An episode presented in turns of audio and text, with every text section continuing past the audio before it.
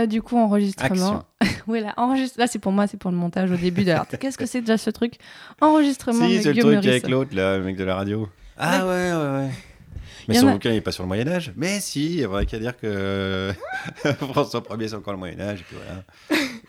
Euh, je fais une petite introduction au début et après on part. Le Moyen Âge est à la mode et j'en suis très heureux parce que je crois que cette époque a été absolument décisive. Ouais, c'est pas faux. Et alors? Je, je, voulais parler à des gens intéressants, enrichissants de par leur culture ancestrale. Passion médiéviste. Des rencontres Bonjour à toutes et à tous, bienvenue dans Passion médiéviste. D'habitude, dans les épisodes classiques de ce podcast, je reçois des personnes qui font un master ou une thèse d'histoire médiévale. Et dans la série Rencontres, dont cet épisode aujourd'hui fait partie, je reçois des personnes qui ne sont pas forcément dans la recherche, mais qui, par leur métier ou leur activité, contribuent à propager le goût du Moyen Âge. Et aujourd'hui, bon, vous avez vu son nom en lançant le titre de l'épisode, hein, j'ai le plaisir de recevoir Guillaume Meurice. Bonjour Guillaume. Bonjour, c'est vrai, c'est moi, oui. Tu es donc humoriste et chroniqueur dans l'émission Par Jupiter sur France Inter, anciennement, si tu écoutes J'annule tout, animé en général par Shani Van Necker, Alex Vizorek et plein de personnes euh, sympathiques. Voilà, en période de pandémie, c'est compliqué. On fait avec les cas contacts et, les, et les Covid+. Et les auditeurs et auditrices se demandent peut-être, mais qu'est-ce qu'il vient faire dans Passion ah, Médiéviste, Guillaume Maurice Eh bien, en fait, tu es aussi un écrivain.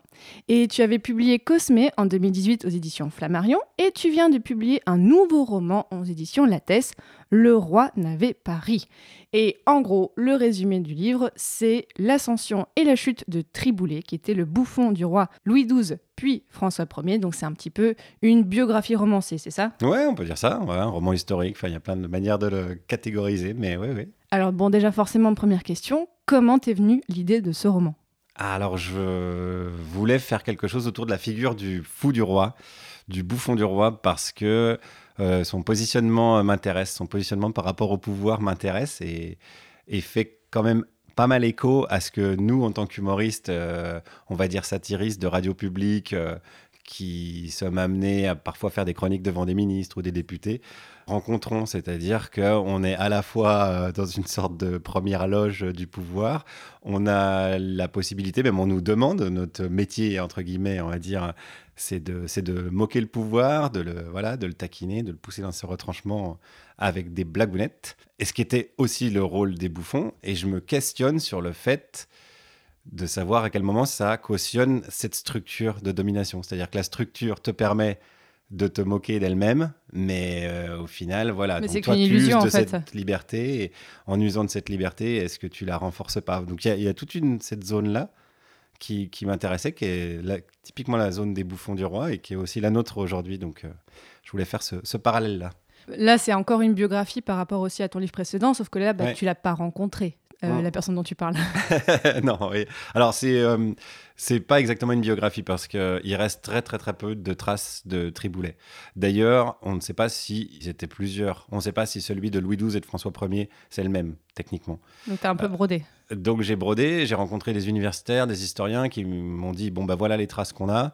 par exemple, dans le livre, je raconte l'histoire du frère de Triboulet. Alors, on, sait que le frère de Triboulet était embauché aux cuisines du château, puisqu'on a une trace écrite d'une paye. Souvent, ce qui nous reste de ces époques-là, toi-même, tu sais, c'est des livres de comptes de dépenses. C'est les écritures euh, ordinaires, c'est hyper important, effectivement, pour connaître l'histoire. Ouais, et, donc, on a ça. On a euh, Nicolas Le Ferial, entre parenthèses, frère de Triboulet, et puis je ne sais plus comment il était payé en livres tournois, je crois. Ah, les livres tournois. les fameux livres tournois. Euh, donc, ça, on a, par exemple. Et puis, on a quelques livres de comptes où il est spécifié les étoffes qu'il avait pour ses costumes d'apparat. Oui, tu en parles pas mal dans le roman, effectivement. Oui, euh, parce que ça, c'est documenté. Voilà. Mais c'est vraiment très, très léger. Euh, il y a beaucoup d'anecdotes qui lui sont euh, attribuées, mais on ne sait absolument pas la, le degré de, véracité. Donc j'en ai repris quelques-unes à mon compte, j'en ai inventé d'autres. Mais j'avais une vraie latitude de romancier, on va dire, pour, pour faire travailler mon imaginaire. Donc moi, ce qui m'a intéressé, c'est plutôt ce que je disais avant, le, le, positionnement quoi stratégique on va dire. Et puis après je voulais que ça soit une histoire plaisante à lire. Donc oui je l'ai je l'ai évidemment beaucoup beaucoup fictionné. Mais tu as choisi quand même un cadre particulier le Moyen Âge. Qu'est-ce qui t'a attiré dans cette période? Je l'ai alors je l'ai choisi alors Je l'ai choisi un peu par défaut, si je veux être tout à fait honnête. Quoi? Ouais, ouais, ouais, je suis désolé. Ouais, ouais. Non, Sortez pas ce dû dire ça. Je suis passionné, euh, Moyen-Âge. Depuis que je suis petit, j'avais tous les Playmobil Moyen-Âge. non, je l'ai, je l'ai choisi parce que j'ai choisi Triboulet. Parce que c'est euh, le bouffon qui ressort le plus quand on s'intéresse à cette euh, figure-là. Pour euh, plusieurs raisons. Déjà parce que Victor Hugo, on a fait une pièce qui s'appelle euh, Le roi s'amuse. Euh, qui est pareil, qui est très très euh, fictionné évidemment, où il invente une fille à, à Triboulet. Enfin, peut-être, ceci dit, il a une fille Oui, euh, on on ne sait pas, on ne saura jamais. En tout cas, on ne sait pas pour l'instant. Et puis, ça m'intéressait d'avoir cette- ce, ce triboulet-là parce que dans l'histoire des bouffons, ça a d'abord été euh, ce qu'on appelait des fous du roi, parce que c'était euh, d'authentiques fous, aujourd'hui on dirait des handicapés mentaux, qui, qui étaient pris à la cour euh, par pur divertissement, qui était euh, avec la ménagerie. Quoi. Bah, on le voit en début de roman, il y en a un voilà, justement. Caillette, qui, est vraiment, qui a vraiment existé, était, voilà, était de ce profil-là. Et à la fin de l'histoire des bouffons, le dernier bouffon, c'est sous Louis XIV, mais euh, c'était quasiment un, un conseiller, c'est un bien grand mot, les historiens vont un peu s'arracher les cheveux, je pense. Mais, euh, mais c'est, voilà, c'était quelqu'un qui était plus du tout considéré comme débile, on va dire, mais qui était considéré comme quelqu'un qui jouait au débile, ou voilà, avec ses grelots et à, à dire des, des blagues et, et des saillies. Donc il y a- il y, a toute une, voilà, une histoire des bouffons qui a évolué. Et il me semblait, en tout cas c'est ma, pe- ma petite thèse de ce livre, que Triboulet euh, est un peu le, le virage de ça. quoi. C'est-à-dire que Entre moi, le moi, j'ai côté, considéré euh, que c'était le premier qui pigeait le rôle euh, qui lui était attribué et qu'il fallait justement jouer au fou pour avoir cette place-là. Et ce qui est pour moi un vrai signe d'intelligence. Tu en avais vu d'autres pour, pour choisir euh, le, euh, le bouffon dont tu voulais parler? Il y en avait d'autres qui t'avaient attiré ton attention? Ben, Ca- Caillette, euh, c'était intéressant parce que ouais, la, la période aussi. et Si, alors pour revenir sur la période, la période est quand même riche euh, à raconter euh, parce que Louis XII, les actes de Louis XII et surtout de François Ier sont quand même là pour le coup très documentés. On le rappelle donc juste pour les gens qui ne savent pas, donc Louis XII, on est vraiment à la fin, fin, fin du Moyen Âge. C'est vraiment donc euh, les, autour des années 1500, en gros, pour que les gens ouais, puissent ouais, percevoir. Bah, c'est pas compliqué parce que François Ier c'est 1515 Oui. donc euh, voilà. Non, mais Euh, voilà, c'est la première année de son règne. Et, euh, et Louis, voilà, juste, enfin, on, on fait toujours un peu d'histoire dans ce mais oui, il faut, il faut recontextualiser, je suis d'accord. C'est ouais. que l'enchaînement entre Louis XII et, et François Ier est quand même intéressant, et donc parce qu'en fait, voilà, Ouais. Louis XII était donc marié à Anne de Bretagne et il n'avait pas de, f- de, de mâle héritier, de mâle. Ouais, Donc de il n'avait qu'une fille et donc cette fille a été euh, mariée à François Ier mais en fait finalement elle n'est pas restée très longtemps parce qu'après François Ier s'est remarié donc en fait c'est Mm. assez drôle de se dire que vraiment en, en quelques voilà Eh ben oui c'est que ça, ça a vite changé moi ça me fascine toujours quand on voit sur les arbres généalogiques de voir euh, enfin j'en ai toujours un dans les toilettes en fait euh, sur les rois de France tu vois qu'il y a un moment de hop ok ça décale Bah, François Ier n'est pas du tout destiné à être roi parce que vraiment est arrière arrière cousin. Enfin dans la lignée il est vraiment euh, il est loin quand même de la lignée principale. Mais effectivement bah voilà la, la fameuse loi salique Ouais. avec ses- ses- les absurdités qu'elle comporte évidemment fait que euh, ce type-là s'est retrouvé à la tête d'un royaume très puissant, assez jeune finalement, euh, plutôt. on voit le rôle de sa mère aussi Voilà, que tu croques bien dans le roman j'aime bien comment ouais. tu l'as mis en, scène en fait ça t'avais un peu lu Alors, là-dessus c'est documenté. euh, Il y a un journal intime de Louise de Savoie, donc qui était la mère de François Ier, et avec des phrases. Alors, je les ai plus en tête, faudrait les, les vérifier, mais il y a quand même des phrases du style euh, encore un héritier mâle euh, mort en couche, euh, youpi quoi. ah ouais C'est pas le texte Donc exact. elle, en fait, elle, elle se, mais elle se frottait on les mains de OK, ouais, on c'est sait bien. qu'elle se réjouit. Elle a même été accusée d'user de, magie noire. euh, Ouh, donc voilà, bon après il y a tout aussi la mythologie qu'il peut y avoir sur les femmes sont perfides, etc. bien sûr. Voyons, une ça n'a pas tellement évolué, ça on peut dire. mais, mais voilà, il y a toutes ces histoires qui tournaient autour d'elle. C'est- c'est- C'était aussi un peu chargé symboliquement, même mythologiquement, cette période-là. C'est- Elle est intéressante quand même, malgré tout, avec ça. Et ben justement, moi je trouve ça très intéressant aussi les portraits. Bon, avant François Ier, le portrait que tu fais de Louis XII, il, Ouais. y, a, il y a vraiment un côté attachant en fait. On, Ouais. on s'attache à cet homme comme Triboulet s'y attache forcément. Il y a, euh, on, on sent que bah, ce que tu racontes, il n'arrive pas à avoir euh, d'enfant, mais voilà aussi, euh, on va en reparler après, mais tout le côté guerrier et tout, c'est un personnage qui est lourd et moi je, je trouve ça intéressant la façon dont tu l'as euh, mis en scène. Ouais, il était. euh, alors, euh, de, ce qu'on sait, alors c'est pareil, c'est parce que j'ai lu des, biographies et il discutait pas mal avec des, ouais, des spécialistes. Euh, on sait qu'il était assez aimé de son peuple. Alors, c'est un peu anachronique en fait de dire ça parce qu'il n'y a pas de sondage d'opinion. Mais voilà, on sait qu'il a été appelé voilà, le, le roi du peuple, euh, qu'il avait. euh, Ça, c'est pas une historiographie. euh, Enfin, il n'y a pas un biographe personnel qui aurait mis ça. Parce qu'on voit ça, des, rois qui sont appelés genre oui, il est bien aimé, mais en fait, non, c'est juste que ça a arrangé le, biographe. Non, là, c'était les États généraux qui ont fait ah. lui, voilà, qui lui ont donné ce, surnom-là. Donc, c'est toujours difficile parce qu'évidemment, il faut recontextualiser. Moi, j'en fais un portrait. Donc, moi, c'est dans mon livre, c'est Louis XII vu par Triboulet. Donc, comme quelque part aussi, il lui sauve la vie, il lui change la vie en le prenant avec lui à la cour forcément, mon personnage principal a de la tendresse pour lui. C'est logique aussi. Après, euh, c'est vrai qu'historiquement, voilà, il a cette image-là. Euh, mais ça reste quand même euh, un roi qui aimait la chasse, la guerre. Enfin, ça reste un roi de son époque. donc, il n'est pas non plus question d'en faire d'un coup un marxiste-léniniste. mais voilà, si on veut lui rendre hommage, c'est vrai que dans l'histoire, il, il, a plutôt laissé une trace de roi magnanime et préoccupé par ses sujets. Et comment tu t'es renseigné sur cette histoire, l'ambiance de la cour en fait que tu retraces pas mal? Bon, il y a une foule non, est-ce qu'on dit ça? Foultitude, ouais, ça se dit. Foultitude, on peut dire une je crois. J'aime bien ce mot. Il y a plein de personnages. voilà. Oui. Il y a plein de personnages différents dont tu donnes les noms, mais comment tu t'es renseigné sur toute cette ambiance? Alors, je suis nul en histoire de base, donc j'ai vraiment le Sortez de ce podcast, c'est bon. j'ai vraiment le complexe de l'autodidacte euh, qui dit bon bah il faut vraiment que je sois euh, que je sois vraiment pointu sur tout ce que j'avance parce que j'y connais rien, j'ai pas de diplôme.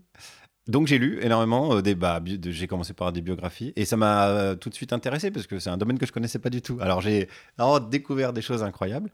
j'ai été vraiment énormément surpris par François Ier parce que ça, pour le coup, c'est une image qu'on a dès l'école euh, de la magnificence du roi, de l'élégance du roi des, lettres, euh, etc. et, en fait, euh, et en fait, c'est un poil plus compliqué que ça. Et c'est beaucoup plus amusant je trouve. Donc ça, ça m'a bien, bien passionné. Donc ouais, j'ai lu. Alors après, j'ai pas mal discuté avec Cédric Michon, qui est un des spécialistes français de François Ier, qui avec qui j'ai bien rigolé d'ailleurs.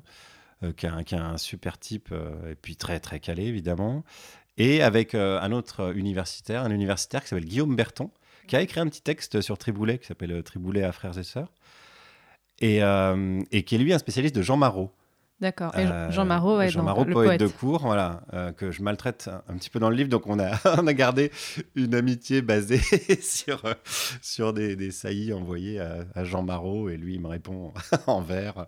Et euh, notamment parce que bon, il y, y, a un moment où euh, Triboulet est réputé mort dans l'ouvrage. En fait, est-ce que ça c'est un vrai texte Ouais, c'est un vrai texte. Ouais, Là, je me suis dit c'est tellement précis, ça avait l'air assez. Enfin, ça devait être vrai. Oui, oui, c'est une vraie euh, épitaphe euh, écrite par, euh, par Jean Marot. On a la date, c'est daté, et c'est pour ça que par exemple Guillaume Berton pense qu'il y avait deux Triboulets, parce que lui, il dit si Jean Marot écrit ça, c'est que Triboulet, il est mort. Or, hmm. moi, j'ai une autre version, qui est que Jean Marot et Triboulet pouvaient pas se blairer, et que Jean Marot a profité de l'absence de Triboulet parce qu'il suivait le roi à la guerre, pour faire croire à tout le monde que Triboulet était mort. Bon, c'est évidemment ça, c'est ma version. Euh, encore une fois, c'est pas une thèse, mais c'est plausible. Oui, c'est possible, oui. Ouais, possible et plausible. Ouais, ouais, Donc, euh, ça m'a amusé d'imaginer ça. et euh, justement, bon, là, c'est un peu moins drôle, mais ce que tu écris sur la guerre, en fait, ça m'a beaucoup intéressé. Sur, on sent qu'aussi tu as fait bien des recherches et aussi des recherches derrière euh, l'image euh, un peu idéalisée qu'on présente de hmm. certains conflits. Est-ce que tu peux me raconter un peu ça? Bah, C'est quasiment le. Comme c'est les débuts de l'imprimerie, c'est quasiment euh, les débuts de la propagande de guerre qui va avec. Quoi. Ça a été inventé quasiment en même temps. et ça dit, tiens, bah, il faut. Bon, ça existait avant, évidemment, la propagande avec beaucoup d'iconographie, quoi, des tableaux qui mettaient en valeur les épopées des rois. Mais là, on a vraiment des, voilà, on a des, des textes qui mettent en valeur le héros de Marignan, quoi. François Ier, le héros de Marignan. Alors, encore une fois, la, la réalité du terrain est un poil plus euh, complexe, puisqu'ils ont été, voilà, c'est les. Alors, c'est pareil, les batailles à cette époque-là, c'est c'est plus compliqué que euh, France contre euh, Allemagne, quoi. C'est des territoires, mais avec des mercenaires, avec des armées qui sont constituées de gens euh, payés pour faire la guerre. C'est quasiment ce qu'on pourrait appeler aujourd'hui une armée, des armées de métier, quoi. Mhm. Euh, c'est aussi les débuts de l'artillerie, donc c'est aussi les débuts des canons. Donc tout ça est très. on voit que Triboulet euh, est très marqué par ça en fait, le côté hmm. sonore, le côté en fait très. Euh, Terrifiant quoi. Ouais, il est vraiment terrifié au sens premier du terme quoi. Ouais, ouais. Ben, là, alors ça c'était la, deuxième idée que je voulais développer dans le livre, c'est l'idée de la folie. parce que qu'est-ce que la folie finalement? C'était un peu l'idée de qu'est-ce qu'on a nous de fou en chacun de nous? Et Triboulet, qu'on appelle le fou du roi, se rend compte que les gens censés être raisonnables sont des gens qui font la guerre, sont des gens qui poursuivent des animaux dans la forêt. En fait, tout le monde est pour fou, les quoi. faire bouffer par des chiens. Quelle, Genre, est moi- part- moi- quelle est notre part de folie? C'est la Anna Arendt de la folie, quoi. Genre lui, en fait, est, la banalité est de la presque folie. plus raisonnable parce qu'il en est conscient. Et ben voilà, c'est ça. Ouais, au final, on se rend compte que voilà, le, le fou est peut-être la personne la plus sage de la cour.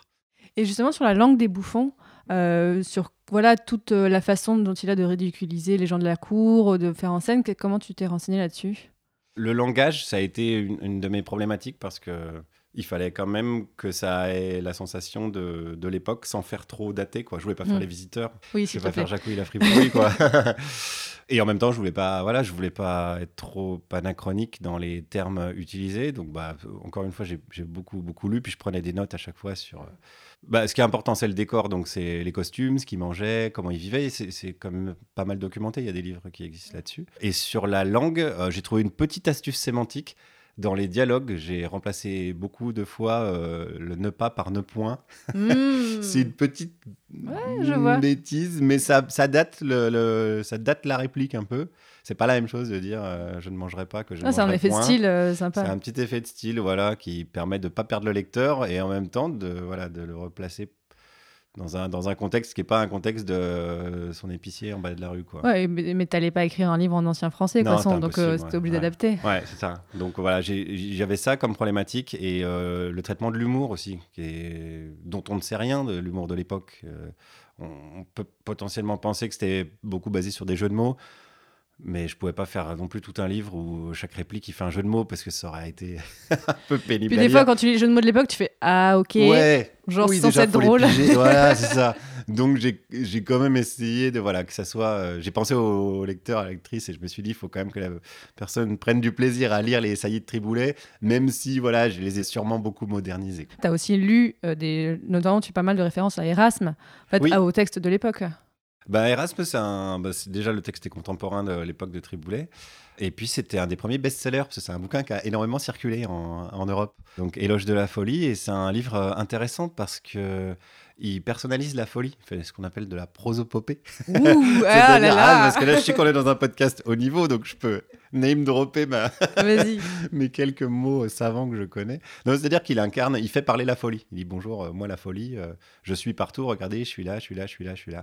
Et c'est assez plaisant à lire, et puis ça rejoint un peu ce qu'on disait juste avant, que la folie est partout, et, et finalement, qui décide de qu'est-ce que la folie, quoi? Qui décide de qui est fou? Est-ce que c'est une personne sensée? Et qu'est-ce qu'une personne sensée? Et voilà, c'est un, peu un cercle, un cercle vicieux ou vertueux, je ne sais pas. Mais euh, ce livre-là, il est hyper intéressant à lire. Et il est très court, donc euh, vous pouvez, voilà, vous vous lancez pas sur, euh, sur deux mois. Je le mettrai en référence de Ouais. l'épisode. Et au-delà de la cour, tu parles aussi donc de la ville de Blois, et là de quelque chose qui est un peu plus compliqué à documenter, c'est en fait le- les gens du peuple en fait. Ouais. Mais voilà, Triboulet vient de là, vient des gens du peuple, Mm. et donc là, comment tu t'es renseigné là-dessus? Bah, bah, j'ai lu. Je sais pas, c'est pas surprenant, mais euh, Est-ce que sur place, tu essaies de faire des repères euh, géographiques ou non? Non, non, honnêtement, non. non, Puis de toute façon, l'époque a quand même, enfin, c'était quand même il y a- longtemps, donc euh, Ouais. bon, il reste le château évidemment, mais même le château, il a énormément évolué, donc euh, ce qui reste de, du château originel, c'est, enfin, oui, il y, a- il y a les plans, etc. Mm. Quand on fait la visite, euh, il, il nous l'explique, mais tout ça. A, a énormément bougé, donc euh, non, j'y suis allé pour finir la version 1 du livre, mais c'était plus symbolique qu'autre chose, c'était plus pour un petit clin d'œil. euh, euh, voilà, ça- pour marquer le coup, quoi. Et c'était vraiment très sympa. Le château de Blois, c'est un château euh, très très chouette parce que c'est un château fonctionnel, c'est pas un château d'apparat, c'est pas Chambord, quoi. C'est pas je vous en fous plein la gueule. Donc oui, il y a François Ier qui a été foutre un, un escalier à hélice parce que, parce que voilà, il avait envie de faire le kéké parce que c'est François Ier. Mais sinon, ça reste un petit château euh, qui a traversé quand même toutes les époques et avec pas mal d'histoires. Mais euh, voilà, ça reste, j'ai envie de dire, à taille humaine. Ah, mais c'est vrai, c'est pas un château où on doit, on doit marcher pendant des kilomètres Ouais. dans des, des- des couloirs infinis, C'est ça, voilà, c'est pas, pas fait pour t'en foutre plein la gueule, quoi. Ouais, Je recommande la visite vraiment, bon, quand ça sera possible un jour Mm. peut-être de visiter encore des choses. Ouais. N'hésitez pas aussi, euh, en, en septembre, octobre en général, il y a les rendez-vous de l'histoire Mm. de Blois. Bon, clairement, c'est un endroit où c'est que pour les historiens, enfin, euh, mais voilà, il y a des choses à voir aussi un, un peu intéressantes. Euh, Qu'est-ce qui t'a le plus étonné quand tu as fait ce livre? François Ier. Ouais, ouais, ça m'a, vraiment étonné. Je me suis même dit, euh, il y a des anecdotes, si on me les avait enseignées à l'école, j'aurais trouvé ça vraiment intéressant. Si on veut en citer une, il se fait prendre prisonnier comme un gland à Pavie, pour la simple et bonne raison que la bataille est quasiment gagnée. Et que lui, euh, comme il a ce côté chevaleresque, je veux faire le kéké, toujours pareil. C'est un jeune homme aussi, il faut rappeler que les, ces, ces gens-là sont jeunes à l'époque. Il part euh, tout seul devant, euh, et donc il coupe sa ligne de canon qu'il peut plus tirer. Et donc la bataille se retourne contre lui et il se fait prendre prisonnier. Mais il se fait prendre prisonnier, c'est un des mecs les plus puissants du monde, quoi. Il fait partie des 3-4 plus puissants du monde à ce moment-là. Même, donc il se fait prendre prisonnier par euh, l'em- l'Empire, donc euh, l'armée de Charles Quint, qui, qui lui-même est emmerdé d'avoir un prisonnier de, cette importance. Parce que voilà, qu'est-ce qu'on qu'est-ce qu'on en fout? Ce, ce genre d'anecdote, je me dis merde. euh, C'est génial parce qu'on imagine toujours voilà le, le roi, la superbe, le, le- le décorum, la symbolique. euh, Ah, Le roi et des puis en fait, tableaux, non, en c'est fait. un ouais. humain, quoi. C'est un humain qui, à un moment donné, euh, il part tout seul avec son épée en faisant Niquez-vous Niquez-vous Et tout le monde le regarde en faisant Qu'est-ce qu'il fait? Oh putain, mais il va se faire, il va se faire choper, non? Et il se fait, il- Oui, il se fait choper. Et là, mais bon, ben là, il n'y a, plus- il y a plus de roi, hein, techniquement. Après, Bah c'est ouais. la régence, c'est Louise de Savoie, ce qui ne devait pas changer grand-chose aux affaires politiques. Ah, on voit encore Mais une fois, bah, c'est la mère qui fait bon, allez hop, je m'en occupe. Je vais gérer, voilà. Et après, il échange sa libération contre euh, ses enfants, quand même. Ouais. Il dit Bah non, bah, prenez mes deux enfants que vous mettez enfermés, ça, moi, je peux y aller. Mais bon, oui, alors ça, Cédric Michon, par exemple, euh, avec qui j'ai discuté, m'a dit euh, à l'époque, se posait pas de problèmes moraux. Enfin, c'est pas un truc mal vu. euh. Aujourd'hui, ce sera un poil plus complexe. oui, voilà. Mais voilà, il y a des anecdotes comme ça. Il y a euh, une anecdote que j'ai lue donc le, le soir de son sacre où il veut se battre contre un sanglier à main nue. C'est quelque chose que j'ai lu aussi. Alors, euh, je ne connais pas la véracité exacte, mais bon, voilà. un- Personne ne la connaît. On peut que s'en approcher. Ouais, mais c'est- mais c'est plausible encore une fois, et ça m'a amusé que le mec euh, complètement sous dit ah amenez-moi un sanglier et, que- et, sa femme donc Claude et euh, sa mère Louise disent non mais on va on va on va rentrer là, allez on va aller se coucher. Dans mon livre je raconte la scène en en profitant pour montrer que Louise de Savoie à ce moment-là reprend l'autorité sur lui. euh, Qu'elle lui dit tu te parce qu'elle calmes. perd son fils qui devient un roi finalement. Donc euh, l'autorité qu'elle avait naturelle d'une mère sur son fils euh, s'inverse puisque bon, bah, elle devient sujet du royaume de son fils. Et puis là, elle en profite pour, pour reprendre euh, la Ouais, main. mais Enfin, il elle devient, de mère, elle devient mère ça. du roi, donc c'est quand même. Elle devient mère de roi, c'est pas dégueu. Ouais, cette anecdote aussi, elle est, marrante. Quand on me l'aurait appris au lycée, euh, je, m'en serais souvenu. Quand, donc, quand euh, Louis XII meurt sans héritier, ils sont quand même obligés d'attendre euh, de savoir si la reine est enceinte. Parce que si elle est enceinte et que c'est un garçon, bah, il devient roi directement. Et sinon, c'est François Ier. Mais ils sont quand même obligés d'éloigner la reine euh, pour pas que François Ier il aille coucher avec et potentiellement Le mec sympa, le mec enceinte. sympa. qu'elle euh, accouche d'un garçon et qu'il devienne roi à la place de François Ier. Donc ça, j'ai pareil, j'ai demandé à Cédric euh, Michon qui m'a dit ouais ouais, c'est vrai qu'elle a été éloignée. Alors on ne sait pas exactement euh, les raisons précises. Enfin, il n'y a pas un texte qui dit euh, c'était pour Mm. pas que l'autre débile il se coupe l'herbe sous le pied. Mais il me dit ouais ouais bah ouais ouais, ouais, possiblement ouais. Et au contraire, qu'est-ce que tu as eu, bon, à part donc euh, t'immerger dans cette histoire, est-ce qu'il y a des choses en particulier qui t'ont posé problème? Ben, moi, moi, les choses où je suis le moins à l'aise dans l'écriture, c'est les descriptions. Donc, c'est pour ça que j'y ai Ah, passé. Pourtant, t'en fais pas mal. Bah, c'est parce que, comme je savais que j'étais moins à l'aise là-dedans, j'y ai passé beaucoup de temps. Ouais, ouais, c'est vrai. Mais ce qui m'amusait le plus, c'était les dialogues, évidemment, parce qu'en plus, j'écris à première personne du singulier. Donc, je me suis mis dans, les, voilà, dans, les- le bonnet à grelot de, de Triboulette. Ça, c'était plus facile pour moi d'imaginer ce que moi, j'aurais pu répondre et de me mettre dans la situation. Puis, en plus, c'est marrant à faire. Mais tout ce qui est euh, description, euh, ouais, j'ai un peu, pas galéré, mais je, je me suis dit, bon, là, c'est sûr que c'est je vais avoir beaucoup de, de recherches et puis euh, et puis c'est difficile quand même je trouve D'écrire un livre?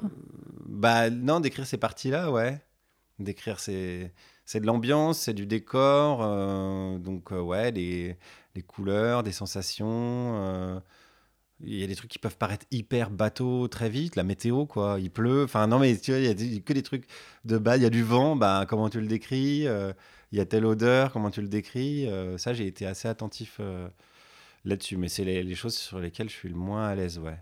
Dans les remerciements, euh, tu remercies euh, notamment, bah, enfin c'est la première quoi, Ouais. euh, Clara Dupont-Mono, qui donc euh, elle-même a écrit plusieurs romans historiques qui ont pour cadre le Moyen Âge, dont le dernier est consacré à Aliénor d'Aquitaine, haute personnalité du Moyen Âge bien entendu. Comment elle t'a aidé pour ce roman? Eh ben, c'est l'éditrice euh, du roman, tout simplement. Donc, euh, comme elle travaille chez Jean-Claude Lattès, les éditions Lattès, c'est elle qui m'a proposé de faire un livre. Mais elle m'a juste dit, bah, on n'a qu'à faire un livre. Puisqu'on s'entend bien. j'ai dit oui, mais là, j'ai pas forcément de sujet. Puis après, en réfléchissant, j'avais donc effectivement la figure du bouffon qui m'intéressait. Et il se trouve que, oui, elle, elle, elle a écrit deux livres sur euh, Aliénor d'Aquitaine. Donc c'est une période qu'elle connaît bien, qui l'intéresse beaucoup. Donc je lui ai vraiment fait confiance sur, le, sur les, corrections qu'on a pu faire après.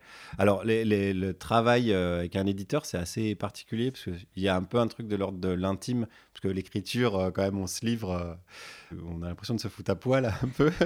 Donc il faut faire confiance à la personne qui va être la première personne qui, qui relit. Et ce qui est bien avec Lara, c'est qu'on se connaît bien puisqu'elle participe à l'émission euh, par Jupiter, qu'on se vanne régulièrement, qu'on s'envoie des fions. Donc, quand on a travaillé sur le livre, elle a quand même pas du tout hésité à me mettre dans la marge des fois. Euh, enfin, je, les ai gardés parce que c'est vraiment des trucs très marrants. Euh, bon, bah ça, c'est on dirait un catalogue Ikea. J'avais décrit une table en bois en mettant une large table en bois massif. Elle dit non, mais c'est pas le catalogue. le roi Merlin, je crois, elle a mis. Il y avait un truc, je sais plus ce que j'avais écrit. Elle a mis ça, on dirait un slogan de la maïs. Donc, ça... non, mais ça allait vite. Et puis, moi, dans le travail, j'ai pas de susceptibilité. Donc, euh, ouais, au moins, il y a des choses direct. Avec, euh, ouais, il y a des choses avec lesquelles j'étais pas d'accord avec elle que j'ai gardé à ma façon. Mais bon, oui, là, ça m'avait fait marrer. Puis elle avait raison. Donc, ça, ça a été très vite. Et c'était vraiment très, très agréable parce qu'on fait confiance mutuellement. Donc, elle m'a pas mal aidé. Alors, euh, elle m'a beaucoup aidé dans le, dans le sens où, comme c'était pas mon, mon domaine, hein, vraiment, le, le livre historique, il y a beaucoup de choses que j'ai ultra détaillées justement. Euh, en me disant, il ah, faut bien que les gens y pichent parce que moi je découvre ça. Donc euh, les gens, ça va être pareil et tout. Et il y a pas mal de fois où elle m'a dit, ça tu peux couper, on a compris. Une fois que tu as deux, trois détails de l'ambiance générale, dans notre tête, on l'a, l'ambiance générale, tu pas obligé de. Et c'était vraiment chouette, on a beaucoup rigolé quoi. Et ça, c'est bien. Ah oui, Parce que mieux. moi, j'aime bien rigoler dans la vie. ah bon Non, en plus, quand tu fais un bouquin comme ça, voilà, c'est chouette de passer du bon temps, quoi. Et est-ce que tu avais un peu peur d'écrire un roman historique et qu'on dise Ah là là, qu'est-ce qu'il fait? Pourquoi il fait un roman historique? Lui, euh, qu'est-ce qu'il va faire là? Non. ah, ah, ouais, bah c'est cool. non, non, pas du tout. Euh, parce que j'ai pas, pas, très pas quelqu'un qui a très peur dans la vie. et non, mais même du monde universitaire et tout ça. Euh. Non, en vrai, je m'en fous. Non, mais je m'en fous. Il y a toujours des gens qui vont trouver ça génial, d'autres qui vont trouver ça complètement nul, et puis d'autres qui vont s'en foutre, d'autres qui vont trouver ça sympa. Enfin, ouais, enfin c'est un peu la chance de faire euh, aussi des chroniques sur France Inter, donc d'avoir tous les jours euh, toujours le même, un peu le même panel de, de, réactions. Euh, donc non, non, j'avais pas peur et puis je ne considère pas que les gens ils attendent quelque chose de moi particulièrement. Hein. Je ne crois pas que la population française vit en se disant ah qu'est-ce qu'a fait Guillaume Meurice? Je, fais un truc qui me plaît et je dis bah voilà j'ai fait ça, ça me plaît, je trouve l'histoire intéressante. Euh, la promesse que je vous fais, c'est que vous allez passer un bon moment et puis ça peut vous faire éventuellement cogiter sur deux, trois trucs, la place de l'humour, le pouvoir, tout ça. Euh, donc voilà, et puis je le partage, quoi. Et puis il vit sa vie de, de, petit triboulet.